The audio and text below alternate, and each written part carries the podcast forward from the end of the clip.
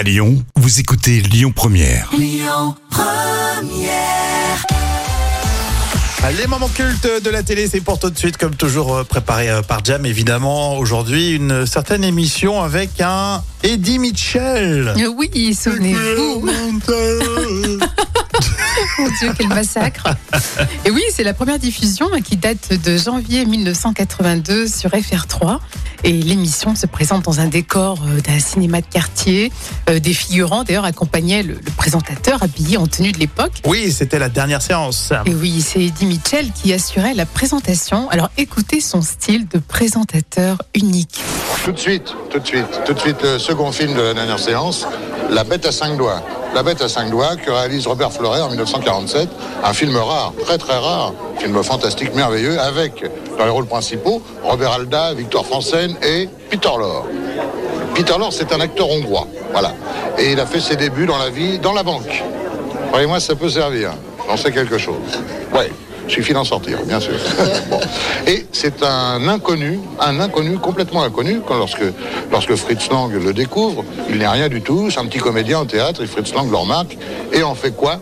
Je vous le donne en mille et mille, le vampire de Düsseldorf pour M le maudit. Ah, ça, pour débuter, ça aide, hein, quand même, ça. C'est un film formidable, bien sûr. Ça sonne vachement moderne dans sa façon de présenter. Et oui, c'est une vraie narration. hein. Hitler prend le pouvoir. Peter Lorre, lui, bien entendu, s'en va, il n'est pas fou.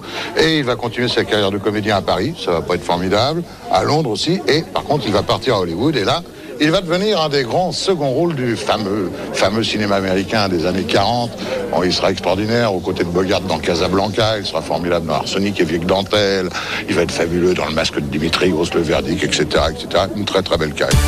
Et génial, le, le style Eddie Mitchell. Je regardais pas du tout cette émission, alors du coup, euh, limite, je découvre là, mais euh, c'est vrai qu'il y a une façon de, de raconter les choses, euh, c'est vachement intéressant. Ouais, c'était super, vraiment. Vraiment, j'adorais regarder à l'époque avec mes parents, c'était génial. Ah ouais, tu regardais toi? Oui, oui, je sais même pas que c'était un chanteur, je crois que c'était un présentateur. J'étais toute petite. ouais. ouais, tu disais, c'est un présentateur télé, il aime bien le cinéma. euh, voilà, il, se débrouille bien. Et en fait, c'était un grand chanteur déjà à l'époque. La dernière séance, évidemment, c'est un clin d'œil aussi à sa chanson. Et oui, hein, d'ailleurs, en- en 2009, Eddie Mitchell avait enregistré une nouvelle version de- du titre euh, sur l'album euh, Grand Écran. Bonne précision, merci Oui, Jam. ça.